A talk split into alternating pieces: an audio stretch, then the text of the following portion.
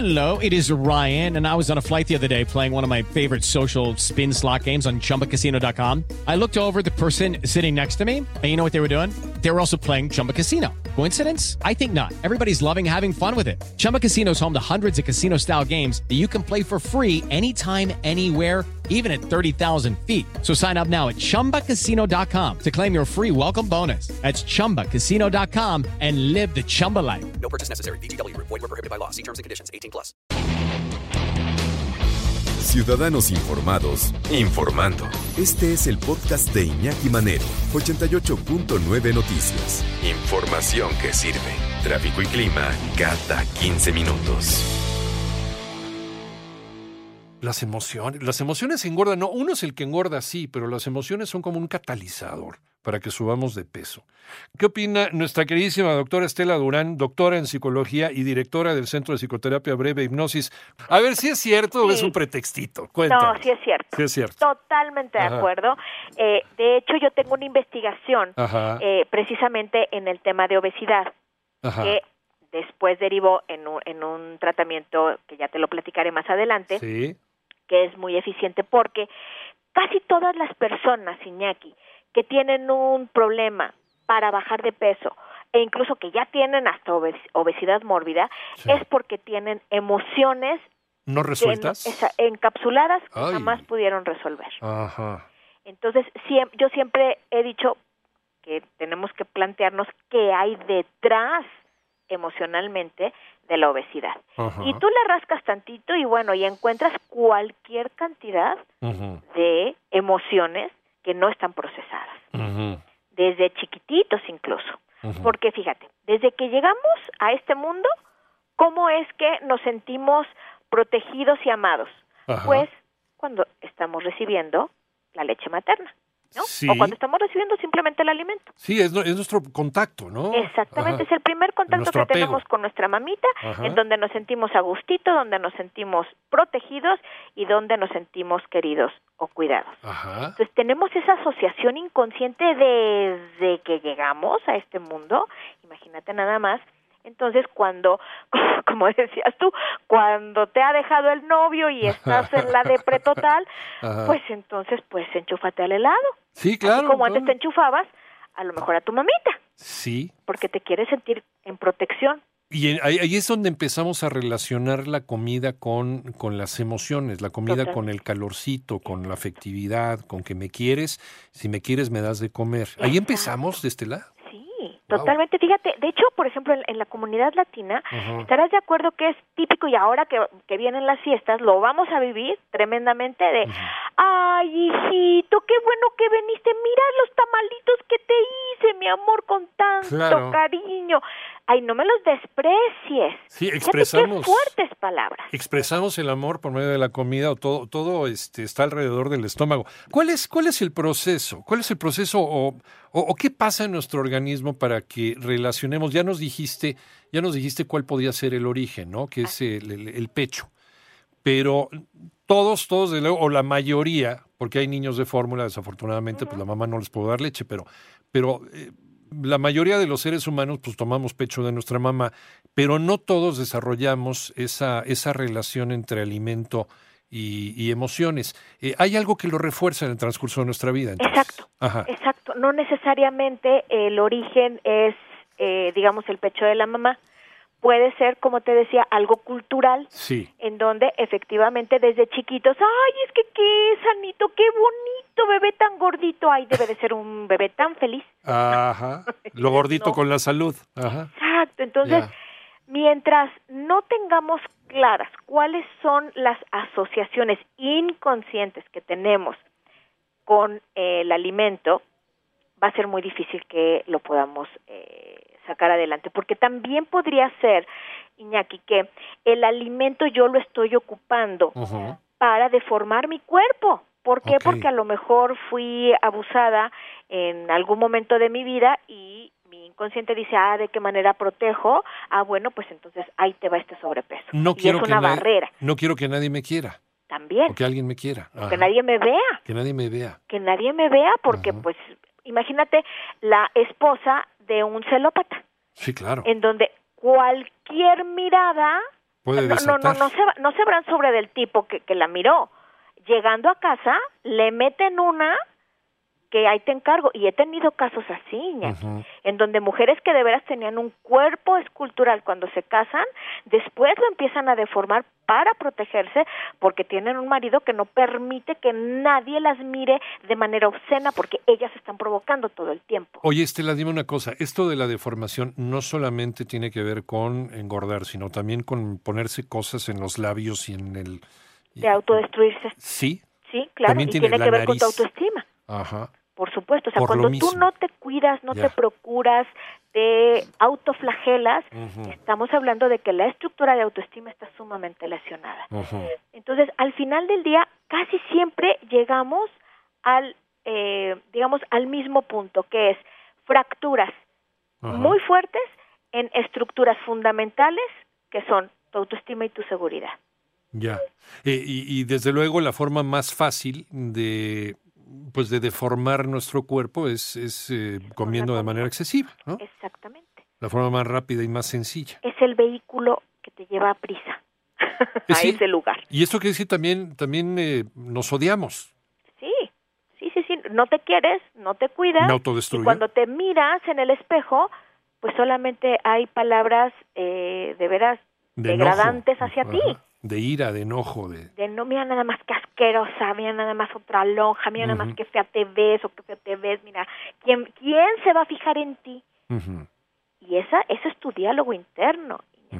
Entonces, sí tenemos que tratar de entender, por eso te decía, de todas las personas que tienen un problema de sobrepeso o de obesidad, hay que checar qué está pasando con sus emociones. Oye, entonces detrás de ese gordito, de esa gordita feliz, hay una persona sumamente infeliz. Por supuesto, Ujú. por supuesto, a mí, a mí muchas veces me, han preguntado si es cierto eso del gordito feliz. Ujú. Claro que no, Ujú. porque quien es feliz se cuida, Sí. se procura, ¿verdad? Mira Y que no estás derrumbando un mito, ¿eh? Sí, sí, sí, es un mitad, pero así mitazo. Claro que no. Yo no conozco a uno que de veras me diga, ¿en serio? Yo soy tan feliz con mi gordura. Claro que no. Eh, a lo mejor se tratan de sobreponer, incluso de sobrecompensar. ¿no? O sea, incluso hay personas que yo conozco este, del medio artístico que Sí, de sí. veras sí son un encanto de personas y que incluso son su personaje. ¿Me entiendes? Sí. El ser, o sea, la intención que hay detrás de esa obesidad es que si yo adelgazo, pues yo ya pierdo mis personajes, por ejemplo. Sí, pero, pero en la intimidad es una cosa completamente distinta. Claro. ¿Cómo te estás tratando para, para tener ese aspecto? Y tu inconsciente está llorando, por supuesto. Ahora, ha- hay ciertos grados, ¿no? Por ejemplo, tener una lonjita, tener una pancita y demás. Pero, pero ya estamos hablando de, de casos ya... Sí, y de casos en donde ya la, la, la, el- la emoción es extrema, o sea, la tristeza. Y, y nos ibas, eh, te ibas a arrancar ahorita con una, una pregunta que teníamos aquí en el Twitter. Sí, con la respuesta. La ¿Cuáles la son las emociones que generalmente están ahí, encapsuladas Ajá, en este en el engordar? ajá. Tristeza, Tristeza, ok. miedo ¿Miedo a qué? a todo o a Ajá, nada, Ajá, ansiedad ajá. y aburrimiento. Son básicamente, o sea, son, son como las cuatro que casi siempre vas a encontrar en una persona que de veras tiene una gran dificultad para este para bajar de peso, sobre todo la ansiedad. Casi siempre las personas comienzan a comer de más, o sea, violan, digamos, la señal de satisfacción Sí. normal eh, o sana, la ignoran por completo porque la ansiedad los está se los está comiendo y es como sucedante. Entonces, o sea, la ansiedad casi siempre es el corazón más grande de, de, de un tema de obesidad. Ahora, eh, fechas como esta, como Navidad, en donde ya por sí hay, hay demasiadas cosas que no consumes el resto del año, que son cosas muy ricas, pero, pero que engordamos entre 5 y 6 kilos, dicen los, los especialistas en nutrición. Así es. También tiene que ver por estas, estas depresiones de, de- de Navidad y Sí, esto sí. que le llaman la depresión de Navidad. Sí, por supuesto, en estas fechas te confrontas con cualquier cantidad de cosas. Claro. Aquí te, te confrontas con tus pérdidas. Ajá. Y no nada más me refiero a pérdidas por muerte, sino a lo mejor pérdida de trabajo, a lo mejor Sí, pérdida de la pareja, eh, pérdida a lo mejor de tu estatus económico, etcétera. O sea, todas tus pérdidas en esta época casi siempre te agobian muchísimo más que en cualquier etapa del año. Este, el que estés sola o solo, el que a lo mejor no vayas a estar con tu familia en estas fechas porque o está o viven en algún otro lado o porque a lo mejor estás pues no sé, o sea, cambiando de etapa de vida. Tengo a muchísima gente en tema de nido vacío, por ejemplo, en donde pues nada más pues ya se quedaron el papá y la mamá y los hijitos ya volaron y, estás con un perfecto o una perfecta desconocida. Sí, sí, o estás en una situación que no te gusta, ¿no? Finalmente, ¿no? Así de sencillo, ¿no? Entonces, estas épocas te lo confrontan muchísimo. De hecho, eh, en esta época los suicidios se incrementan, pero de veras, terriblemente. Sí, es cierto, los suicidios de, de, Navidad, ¿no? Que les llaman, que la gente pues se siente sola y como es una época en la que se supone que todo el mundo debe estar feliz, yo no sé a quién se le ocurrió eso, pero bueno, ¿no? Y, que es obligatorio estar feliz. A ver, perdón, pero pues todo el mundo me dice que es obligatorio ser feliz. Yo no soy feliz. Entonces, pues yo no quepo aquí. Claro. No me hallo. ¿Qué hago aquí? no me hallo. Y entonces, de veras, toman decisiones bien fuertes. De hecho, en esta época, eh, yo jamás en la vida cierro la clínica. Jamás. O sea, siempre va a haber alguien. Porque, o sea, no puedo. No hay manera siempre tengo que estar cuidando de ese tipo de casos. No sabes cuántos nos llegan. Sí, es una época muy difícil, desde luego, para la gente.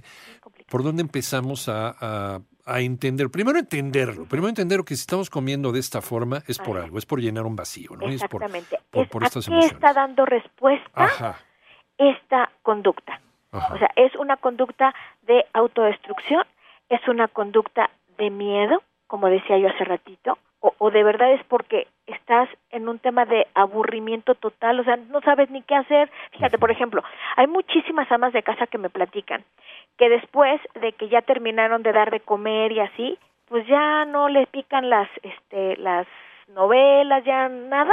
Y pues ¿qué hacen? Ah, pues se van al refrigerador porque pues qué aburrición, mi tarde. Te lo juro, así me dicen. Es que yo tengo grupos yo tengo grupos en donde trabajo este tema de obesidad y de ansiedad, por ejemplo, se trata en grupos de manera muchísimo más eficiente, porque a veces te sientes tan bicho raro con este tipo de trastornos que el hacerlo en grupo hace que la gente se conecte con el avance del otro y salgan muchísimo más rápido que en una terapia uno a uno. Entonces, es bien chistoso como de veras los argumentos son a veces tan similares es que le tengo miedo a, a, este a mi pareja porque te digo lo que te decía hace ratito no porque es muy celoso. O este o el tema del aburrimiento. O lo que pasa es que a lo mejor hay una lealtad malentendida con alguien de mi familia en donde pues todos los de la familia de mi papá que no me aceptaban pues todos ellos son este tienen sobrepeso sí. es como una lealtad hacia esa familia que me Sí, y ahí literalmente se juntan el hambre con las ganas de comer, ¿no? Todo el mundo está intentando paliar una situación de, de, de, algo que te está faltando con comida. Exactamente. Sí, es un es llenar un vacío que jamás en la vida vas a poder llenar con comida. Mientras eso no te quede claro, es muy difícil que lo combatas. Por eso los rebotes tan fuertes, porque siempre tu inconsciente tiene una intención y eso es lo que tenemos que tratar de entender. ¿Cuál es la intención de tu inconsciente por comer de más? Una vez que lo entiendes, una vez que lo localizas, que lo identificas, ¿qué sigue? La reprogramación. Ok. Yo generalmente trabajo esto tanto con programación neurolingüística, con el tema de la hipnosis, con la técnica de hipnosis, para que realmente el cambio sea de fondo, no nada más a nivel de consejito, sino una verdadera y auténtica reprogramación. Y te juro, Iñaki, la gente, no sé, en 10 semanas verdaderamente pueden ver un cambio de vida radical, tanto en sus cuerpos como en sus mentes, por supuesto. ¿Cómo cambia la relación con la comida una relación sana? ¿Cómo debe ser, por ejemplo, si yo veo una bolsa de papitas? Pues ya no se te antoja, o sea, llega el punto en donde... como ya normal. tu ya se reprogramó y antes las papitas las ocupabas para lesionarte realmente, no era porque te encantaran, sino inconscientemente eso, eh, digamos, tú lo ocupabas para lastimarte.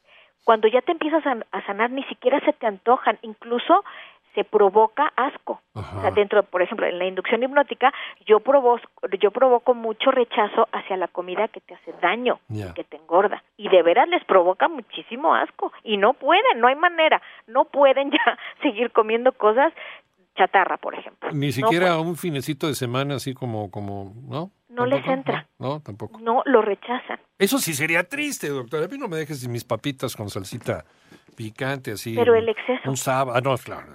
Fíjate, por ejemplo, yo les digo aquí, prohibido prohibir. Sí. O sea, si te quieres ir a comprar tu, no sé, tu pizza Ajá. o tus taquitos, vas. Verás que tu inconsciente hace o que te comas un pedacito muy chiquitito Ajá. o que tú te sientas satisfecho mucho antes que antes. Porque ya no tienes esa compulsión y ese Porque- vacío. Exacto, porque ya la intención ya se modificó, porque ya se hizo toda una nueva programación, te digo, desde tu base, desde tu inconsciente. Claro. Entonces no te cuesta trabajo. ¿Por qué? Porque una dieta siempre te va a costar muchísimo trabajo. Sí, no, bueno. Por eso aquí les digo siempre, prohibido prohibir, nada de que me están a dieta. Aquí no me van a estar a dieta. Ya la palabra dieta ya implica que, que un sufrimiento y una ansiedad y ya te, ya, ya te empiezas a poner nervioso. Te voy a poner a dieta. No, no, no, no, no. Y además, Ah. ¿qué pasa cuando terminas el periodo de la dieta? Sí. Viene el rebote. Claro. Por eso aquí les digo, aquí van a hacer todo un cambio radical inconsciente para que lo que se lleven sea un nuevo hábito alimenticio desde tu inconsciente, no desde el consejito. ¿Dónde, de la dieta. ¿Y dónde vamos a, a- a buscar a la A doctora Estela Durán? A reprogramarse. Ah, pues reprogramarnos aquí en la clínica y a odiar las papitas gusto. con chile. Les doy el teléfono de la clínica que es 55 Sí, 56 Sí. 87 47 Sí. 00. También eh, a través de mi página de internet me pueden encontrar que es www.terapiabreve.com o mis redes que es arroba Estela Durán PhD en Facebook y en Instagram y arroba Estela Durán en Twitter. Doctora Estela Durán, como siempre, es un gusto platicar Ay, contigo. gracias. Iñaki.